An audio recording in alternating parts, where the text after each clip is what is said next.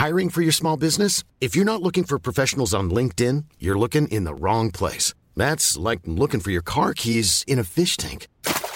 LinkedIn helps you hire professionals you can't find anywhere else, even those who aren't actively searching for a new job but might be open to the perfect role. In a given month, over 70% of LinkedIn users don't even visit other leading job sites. So start looking in the right place. With LinkedIn, you can hire professionals like a professional. Post your free job on linkedin.com slash people today.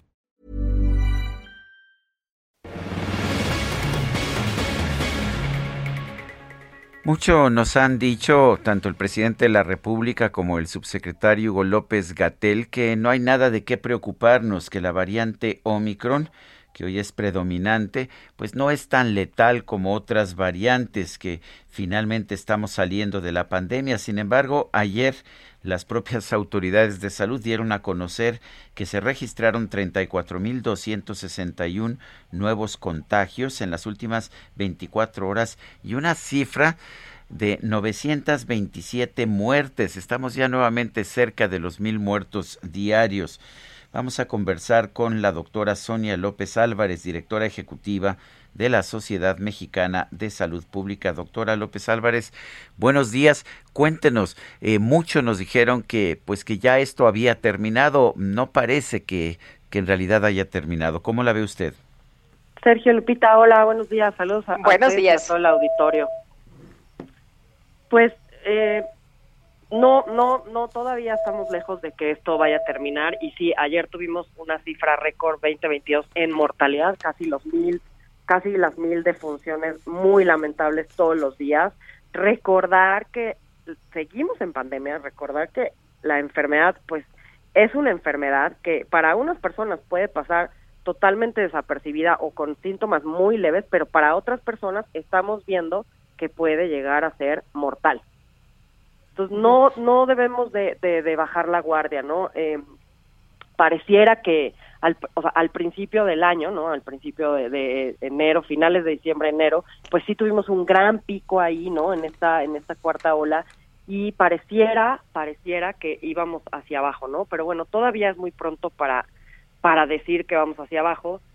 Esperaremos que a finales de febrero empiecen a disminuir los casos, pero pues todavía no no estamos ahí, ¿no? Lo que sí es eh, lo que sí es muy importante es bueno, las defunciones están ahí, las defunciones existen, no es un simple, esto no es un simple resfriado, ¿no? Esto es una enfermedad eh, que tiene eh, consecuencias mortales en algunas personas que, que no debemos de descuidarnos ni bajar la guardia, acudir a vacunarnos, continuar utilizando nuestro cubrebocas, eh, evitar eh, aglomeraciones, ¿no? Eso es muy importante.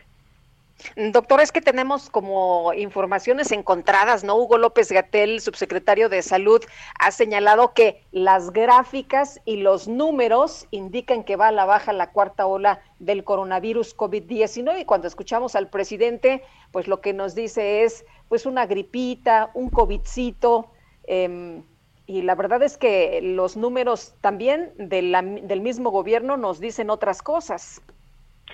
No, a ver, esto no, no es, o sea, no es un covidito porque mil, mil personas diarias, o sea, de funciones no, no, no es, no es este cualquier cosa, ¿no? No lo vemos en otras enfermedades. Ahora, la gráfica en casos acumulados parece que empieza a disminuir, pero es muy pronto para empezar como, digamos que a, a, a cantar victoria, ¿no? Y es eso, los números no mienten y los, las gráficas no mienten, ahí están, ¿no? Si vimos un gran pico, que es lo que yo les digo, en, en enero, o sea, en diciembre, ¿no? Finales de diciembre, principios de enero, y pareciera que empieza a bajar, pero todavía no empieza a bajar. ¿Qué pasa? También tenemos gente que se hace muestra en su casa y ahí se queda la, la muestra, ¿no? Por ejemplo, o sea, me refiero, tú te haces una prueba en tu casa y pues eso ni siquiera se reporta, ¿no?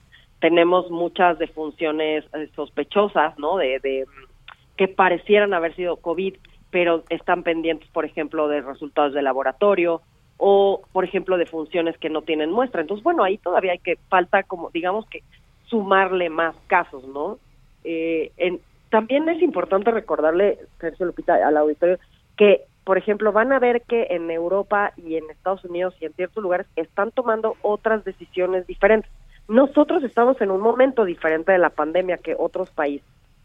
¿no? O sea, nosotros en nuestra pandemia digamos que estamos en otro momento diferente, que que Omicron es una eh, es una variante que es muy contagiosa, la B1 y ahora ya tenemos la B2, ¿no? También que las dos son muy contagiosas, que una sola persona puede llegar a contagiar a 10 y que si bien cursa con síntomas respiratorios, o sea, superiores, ¿no? O sea, como más parecido a un resfriado, eso no lo hace pensar que no puede llegar a ser mortal para cierto grupo de personas y ciertas personas vulnerables, ¿no? Bueno, pues yo quiero agradecerle, doctora Sonia López Álvarez, directora ejecutiva de la Sociedad Mexicana de Salud Pública, el haber conversado con nosotros esta mañana. Pues muchas gracias a ustedes, Sergio Lupita. Un saludo a ustedes y al auditorio. Gracias, igualmente. Buenos días.